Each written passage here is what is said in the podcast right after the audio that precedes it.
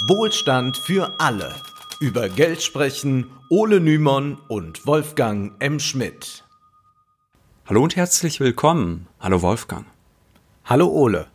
In der aktuellen Krise können wir erleben, wie der Staat einspringt, um Unternehmen zu retten. Die Lufthansa bekam Geld, obwohl sie mehr als 22.000 Stellen streichen wird. Prämien für Elektroautos erfreuten die Autoindustrie auch vom Kurzarbeitergeld profitieren Unternehmen, vor allem Konzerne konnten sich über fürstliche Zuwendungen freuen, während zum Beispiel Solo-Selbstständige wesentlich schlechter gestellt sind. Na klar, so ein Konzernchef, der hat den direkten Draht zu den Ministern oder zu deren Angestellten. Ja, man kennt sich eben. Aber man darf sich durchaus wundern, wie es denn sein kann, dass gerade jene Politiker und Wirtschaftsleute sich für staatliche Unterstützungen einsetzen, die sonst sagen, der Staat soll sich in die Wirtschaft nicht einmischen. Der Markt regelt das von allein. Wir sind doch nicht etwa im Sozialismus, Wolfgang. Wir wollen Arbeitsplätze retten, lautet die Begründung. Das ist nicht falsch, allein schon aus politischem Eigeninteresse. Hohe Arbeitslosenzahlen sprechen eher nicht für die Wiederwahl von Politikern, doch im Falle von Lufthansa und einigen anderen Unternehmen, die vom Staat Geld erhielten, trifft das ja nicht zu. Sie entlassen massenhaft Leute und machen höchstens Aktionäre froh. Höchstens sage ich da, hm, man muss auch hier sagen, das widerspricht nicht unbedingt der Logik eines Staates im Kapitalismus. Wie wichtig die Finanzmärkte für den Staat sind, werden wir gleich sehen. Heute soll es um das Verhältnis von Staat und Markt gehen. Großes Thema, weites und komplexes Feld, das wir auch nur schlagartig, schlaglichtartig beleuchten können. Vor allem haben wir es hier einmal mehr mit Mythen zu tun. Manche fordern, wir benötigen dringend mehr Staat. Andere hingegen rufen mehr Markt, weniger Staat. Und vor allem letztere dominieren nach wie vor den ökonomischen Diskurs. Beides ist irgendwie nicht so ganz präzise. Mehr Staat, weniger Staat. Man kann auf jeden Fall sagen, Mehr Markt, weniger Staat, das haben wir jetzt oft und lang genug gehört. Seit mindestens vier Jahrzehnten hören wir das. 1981 bereits sagte Ronald Reagan bei seiner Antrittsrede als US-Präsident, der Staat ist nicht die Lösung für unser Problem, der Staat ist das Problem.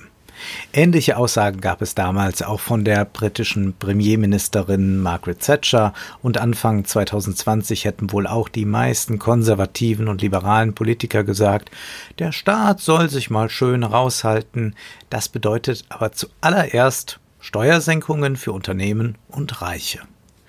Die aus dieser Haltung resultierende Politik, die haben wir schon oft thematisiert. Privatisierungsmaßnahmen, Senkung von Sozialausgaben, Kürzungen von Kulturetats etc.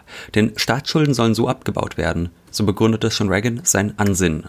Doch irgendwas passt hier nicht zusammen. Während der Reagan-Ära stieg nämlich die Staatsverschuldung eklatant an. Ja, ist ja nicht verwunderlich, denn Steuergeschenke für Reiche können kaum mit den Sozialkürzungen kompensiert werden. Vor allem aber wuchs der Schuldenberg rasant, weil Reagan die Rüstungsausgaben während seiner Amtszeit um 100 Prozent erhöhte. Das hatte zum einen mit dem Kalten Krieg zu tun, klar, zum anderen aber müssen wir das als Wirtschaftshilfe begreifen, ja als Einmischung des Staates in die Wirtschaft. Und deshalb war, wie wir eben schon gesagt haben, oder deshalb sind so Slogans wie mehr Staat, weniger Markt oder umgekehrt, die greifen halt häufig zu kurz. Denn auch diejenigen, die sagen, wir brauchen mehr Markt, weniger Staat, weil der Markt angeblich alles besser kann, die wollen häufig nur ein anderes Eingreifen des Staates. Das konnten wir zum Beispiel auch bei den Hartz-IV-Reformen sehen, wo der Staat durch eine Veränderung der Gesetzgebung quasi Lohndumping subventioniert. Das ist ja auch nicht wirklich weniger Staat, aber wird gerne als so solches verkauft. Und von ja. den ganzen deutschen Liberalen, die alle für das 2%-Ziel der NATO sind, schweigen wir jetzt hier einfach mal gleich. Ja, das äh, sichert eben. Da soll der Staat dann nicht so schlank sein plötzlich. Ja, das führt uns vor allem ganz gut zurück zu Lenin, über den wir schon kurz in unserer Monopolfolge gesprochen haben. Angesichts des Ersten Weltkrieges, da denkt Lenin über das Verhältnis von Staat und Kapitalismus neu nach. Es entsteht seine Analyse, der Imperialismus als höchstes Stadium des Kapitalismus.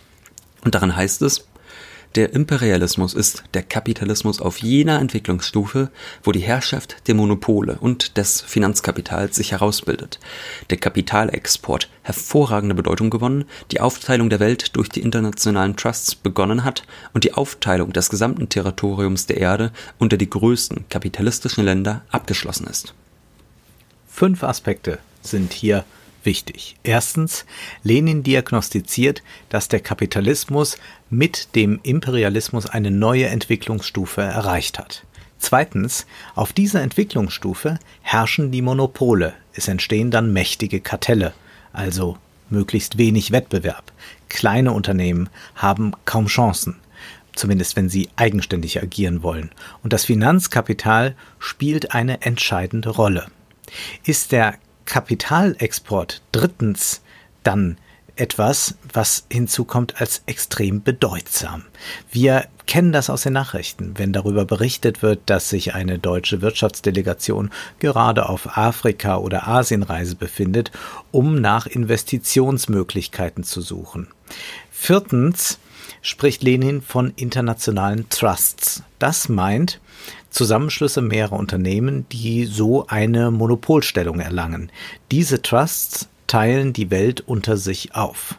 Und fünftens, Lenin sieht die Aufteilung des Territoriums als abgeschlossen an, was auf den historischen Kontext verweist. Natürlich hat sich die Macht während der vergangenen 100 Jahre verschoben. Ja, Lenin übt daran jedenfalls keine moralische Kritik. Das kann man ja oft hören, die gierigen Banker, was weiß ich, solche Dinge hört man dann immer wieder.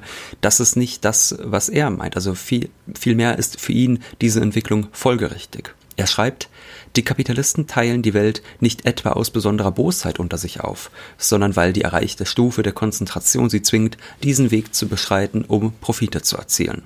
Zitat Ende. Nun werden wir uns mit verschiedenen Imperialismustheorien bald einmal genauer beschäftigen.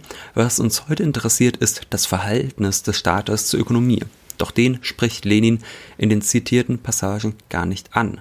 Ist also der Nationalstand irrelevant geworden? Keineswegs, denn dem Staat kommt die wichtige Aufgabe zu, dieses von Lenin beschriebene Herrschaftsverhältnis zu schützen, zur Not und nicht selten mit militärischen Interventionen.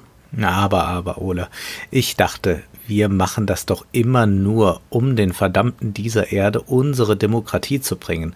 Und ja, manchmal fällt da noch ein Geschäft für uns ab. Mein Gott, wenn man mal gerade da ist, dann nimmt man das noch ja. mit. Wenn man mal gerade da ist, wenn man gerade mal in den 50er Jahren im Iran oder in den 70ern in Chile ist. Ich persönlich war noch nie da. Ähm, hm. Zum Glück gibt es Elon Musk, der ist trotz seiner Schlichtheit manchmal entwaffnend ehrlich, als er wieder einmal twitterte, dass die US-Bürger kein weiteres Konjunkturpaket brauchen, da schrieb ein User, weißt du, was nicht im Interesse der Bürger war? Dass die US-Regierung einen Putsch gegen Evo Morales in Bolivien organisiert, damit du Lithium erhältst. Und Elon Musk antwortete darauf, wir werden putschen gegen wen immer wir wollen. Finde dich damit ab. Der Tweet zeigt sehr schön, wie wichtig der Staat für ein kapitalistisches Wirtschaften ist und bestätigt wird so nebenbei Lenin. Wie wenig der Staat von der Wirtschaft zu trennen ist, zeigt sich auch im Fall von Trumps sogenannten TikTok-Bann. Es ist ja eigentlich kein Bann, sondern er sichert da eben auch amerikanischen Unternehmen äh, plötzlich Möglichkeiten zu investieren und es geht da äh, selbstverständlich auch darum, dass äh, das Silicon Valley eine gewisse Vorherrschaft ähm, behalten kann. Es ist äh, also nicht so, dass wir uns das hier vorstellen sollten als so eine Laune eines ohnehin verrückten Präsidenten, so sollten wir das gar nicht abtun, sondern auch hier vermischen sich geopolitische und wirtschaftliche Interessen. Lenin erklärt, die ökonomische Aufteilung der Welt unter den Kapitalisten sei das eine. Das andere aber ist, dass sich, Zitat, zwischen den politischen Verbänden, den Staaten, bestimmte Beziehungen herausbilden auf dem Boden der territorialen Aufteilung der Welt, des Kampfes um die Kolonien, des Kampfes um das Wirtschaftsgebiet. Ganz kurzer Einschub, ich finde ja eigentlich, es wäre doch viel schöner gewesen, wenn Trump auch noch auf TikTok gegangen wäre.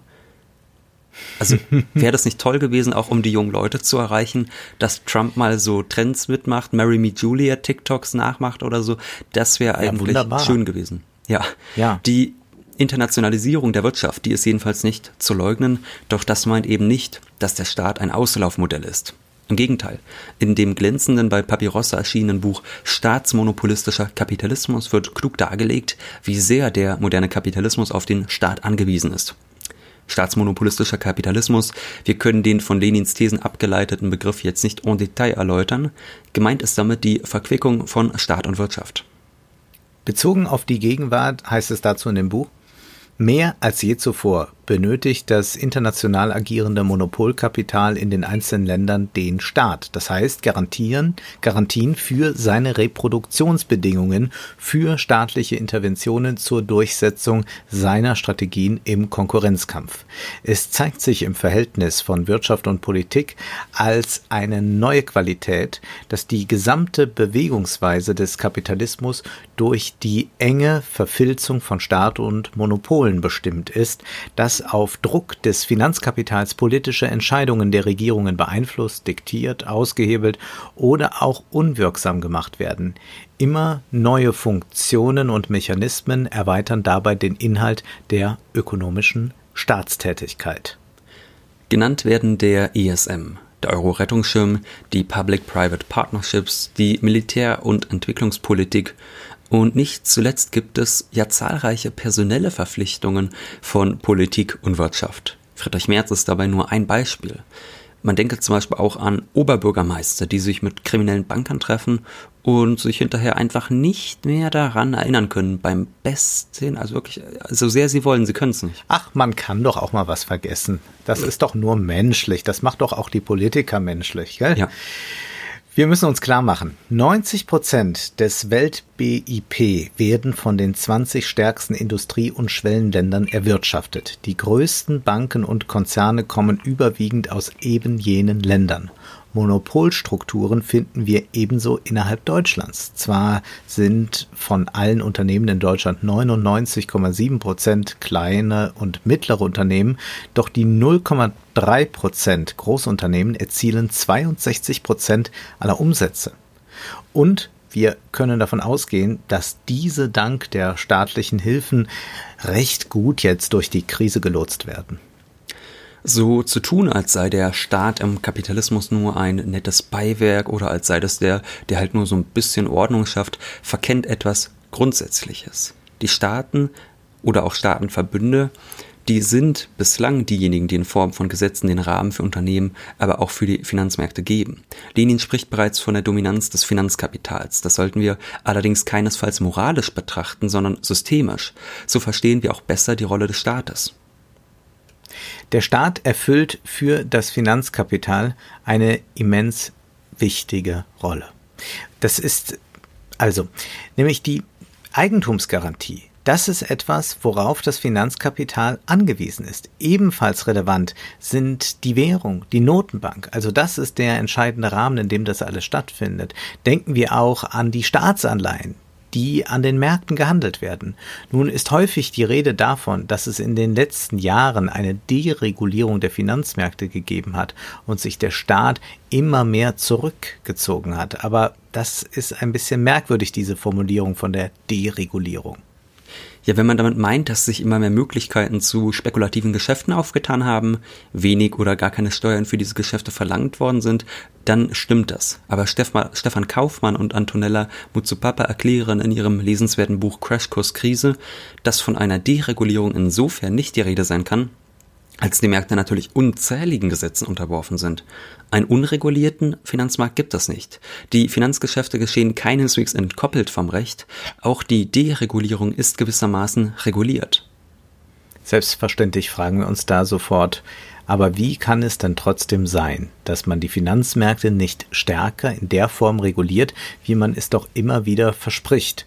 Politiker reden schließlich gern von den Exzessen an der Börse, vom Turbokapitalismus. Jetzt müsse man all dem mal ordentlich einen Riegel vorschieben. Wir wissen, das geschieht entweder gar nicht oder höchstens schrittchenweise. Kaufmann und Mutsupapa erklären diesen Zusammenhang so. Eine Regierung, die eine kapitalistische Wirtschaft regiert, ist abhängig vom Erfolg dieser Wirtschaft, also von ihrem Wachstum. Denn ein Staat finanziert sich über Steuern und Abgaben. Seine finanzielle Macht steht und fällt mit Größe und Wachstum der auf seinem Territorium wirtschaftenden Unternehmen. Daher ist es kein Zufall, dass die Weltwirtschaftsmacht Nummer eins stets auch die Weltmacht Nummer eins ist. Das ist einleuchtend. Wir kennen das, wenn gesagt wird, es muss etwas für den Wirtschaftsstandort Deutschland getan werden. Wir sehen innerhalb der EU, dass die politische Macht aus der wirtschaftlichen resultiert. Auch wenn es eigentlich gleichberechtigte Partnerstaaten sein sollten, gibt Deutschland offensichtlich eher den Ton an als sagen wir Portugal. Und mit Blick auf China können wir sehen, gelingt es den Chinesen, die hohen Wachstumsraten zu halten, werden sie bald die Weltmacht USA ablösen. Doch was hat das jetzt mit dem Finanzkapital zu tun? Kaufmann und Mutsupapa schreiben dazu, nun fungiert aber das Finanzkapital als Hebel und Antreiber dieses Wirtschaftswachstums, das auch dem Staat die Einnahmen verschafft. Bei seiner Regulation stecken daher auch strenge Kritiker des Finanzkapitals in einem Widerspruch. Einerseits wissen sie, dass der Finanzsektor den Stoff des Wirtschaftswachstums liefert, Kapital. Andererseits wollen sie Crashs und Krisen vermeiden, sprich, sie wollen erfolgreiche Finanzmärkte und nicht krisenhafte. Die Anforderung an die Politik lautet daher, jene Finanzgeschäfte zu erlauben, die Wirtschaftswachstum bringen und jene zu verbieten, die Krisen produzieren. Aber wie soll die Politik im Voraus wissen, was erfolgreich ist und was nicht? Das ist ein Dilemma. Und hinzu kommt noch, dass die Staaten untereinander um Finanzkapital konkurrieren. Wenn zum Beispiel Deutschland signalisiert, hier sind viele lukrative Finanzgeschäfte gar nicht erlaubt, sucht sich das Finanzkapital ein angenehmeres Klima. Doch ohne Investoren kein Wachstum. In der sogenannten Realwirtschaft ist das übrigens nicht anders, weshalb man auch dort um Investoren aus dem Ausland buhlt und da lässt man mitunter auch mal fünfe gerade sein. Und wir alle haben ja zuletzt mitbekommen, wie die deutsche Politik Elon Musk hofiert hat. 2019 wurden knapp 800 Deals zwischen deutschen Unternehmen und ausländischen Investoren abgeschlossen. Der Gesamtwert liegt bei über 70 Milliarden Euro. Die meisten Investoren kommen aus den USA, auf Platz zwei landet Großbritannien und auf dem dritten Platz die Schweiz. Aber kommen wir noch mal kurz zurück zum Finanzkapital und zur Schwierigkeit der Regulierung. Die enorme Krisenanfälligkeit der Finanzmärkte ist ein Problem, viele weitere Probleme, etwa soziale, fallen uns ein. Doch da stellt sich nun die Frage, kann denn ein einzelner Staat, wie zum Beispiel Deutschland, jetzt gar nichts machen? In der Tat gibt es eben einen Wettkampf um das Finanzkapital und der sieht so aus, dass man immer weiter dereguliert, also im Sinne des Finanzkapitals reguliert, wenn man so möchte, um attraktiv zu sein. Die EU hat es da schon etwas leichter da ein kleines Land sich ins Abseits katapultiert, wenn es plötzlich ganz strenge Gesetze einführt. Investoren aber können jetzt nicht so ohne weiteres die gesamte EU links liegen lassen, zumal von solchen Regulierungen auch eine Signalwirkung ausgehen würde. Schließlich ließe sich mit der Besteuerung des Derivatehandels zum Beispiel viel Geld einnehmen. Auch andere Staaten könnten daran Geschmack finden. Doch da auch innerhalb der EU die Staaten als wirtschaftliche Konkurrenten agieren, ist selbst auf europäischer Ebene die Durchsetzung einer vernünftigen Finanztransaktionssteuer schwer durchsetzbar, was natürlich nicht bedeutet, dass es unmöglich ist. Aber kommen wir zum Schluss noch einmal auf die Staatshilfen zurück, also die Hilfen, die der Staat Unternehmen in Krisenzeiten gewährt. Das Geld kann der Staat ja nur hergeben, indem er sich verschuldet. Selbst das Dogma der schwarzen Null wird dafür angetastet. Und ja, es dient zweifellos dazu, eine hohe Arbeitslosigkeit zu verhindern, doch eben nicht nur. Mit dem Geld werden auch Banken und Finanzanleger gerettet. Bei der Finanzkrise 2007, 2008 war das nicht anders. Kaufmann und Mutsupapa bringen es deshalb noch einmal auf den Punkt. Der Staat ist nicht der natürliche Gegenspieler des Finanzsektors, er ist sein Betreuer. Das sollte uns nun aber nicht in eine fatalistische Stimmung versetzen, sodass wir am Ende resigniert sagen, na, wenn die Gesetzmäßigkeiten der Wirtschaft nun mal so sind, können wir nicht auf Besserung hoffen. Es gibt sehr wohl Handlungsspielräume, wie sich mit Blick auf die verhinderte Autoprämie für Verbrenner zeigt. Wir wollen das jetzt sicherlich nicht überbewerten, zu Lobhudeleien gibt uns die Bundesregierung keinen Anlass, aber man kann an diesem Detail sehr schön sehen, dass der Staat keineswegs allen Profitinteressen nachkommen muss wenngleich illusorisch bleibt, dass die Wirtschaftspolitik eines Staates generell Profitinteressen hintanstellt. Ohne Wachstum kann, wohlgemerkt im Kapitalismus, ein Staat nicht zukunftsfähig sein. Gewiss wollen wir hier nicht das Lied von der Krise als Chance singen. Zu oft hat zumal in der deutschen Geschichte, eine wirtschaftliche Krise die politischen Verhältnisse verschlechtert, anstatt sie zu verbessern. Immerhin aber können wir aus der Krise argumentativ gestärkt hervorgehen. Wann immer jetzt jemand uns erklären will, dass wir weniger Staat und mehr Markt brauchen, können wir gelandt auf die staatlichen Wirtschaftsinterventionen des Jahres 2020 verweisen und antworten, ist zwar der Staat, der dem Kapitalismus, ganz salopp gesagt, den Arsch gerettet hat. Bei all dem hat der Staat, den man sonst gern als träge und langsam bezeichnet, äußerst schnell reagiert. Denn jeder kapitalistische Staat weiß, Zeit ist Geld. Prosit. Das war Wohlstand für alle. Ihr könnt uns finanziell unterstützen über paypal.me-ole und Wolfgang oder über die in der Beschreibung angegebene Bankverbindung. Herzlichen Dank.